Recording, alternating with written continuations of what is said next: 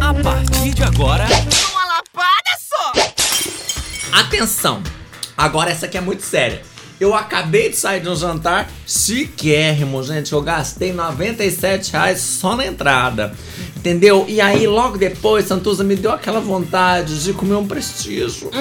Mas como é que eu vou fazer pra tirar? Eu não posso tirar aquele risoto da boca, porque custou caro. Eu queria ficar o dia inteiro lembrando dele. Mas o prestígio tá brilhando na gôndola. Eu acho que sempre compro PX porque não existe coisa mais triste do mundo que passar vontade. É, tem que a gente tem que, ir, né? A gula, ela tem que ser vivida. Mas e o risoto que eu só vou ter outro dinheiro pra esse? Hum. Já viu No- falar no- homeopatia? No próprio so...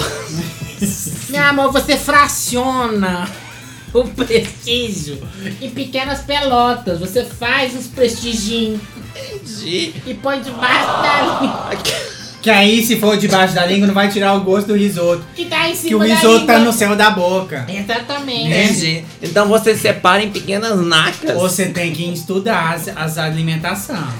Por isso que tem esse negócio da nutrição. Por quê? Por causa que cada alimento vai pra um canto da boca. Uhum. Se você come aí um estrogonófio, ele vai ficar o quê? No canto esquerdo da boca. Ali que fica guardado o, o É, gosto dele. esse é o Tá Bonoff? nisso. Aí você come o prestígio da bochecha da direita. Entendi. Não vai atrapalhar de nada. Não atrapalha? O cérebro do lado direito e lado esquerdo. É assim que vive o ser humano. Exatamente, pensando diferente cada coisa.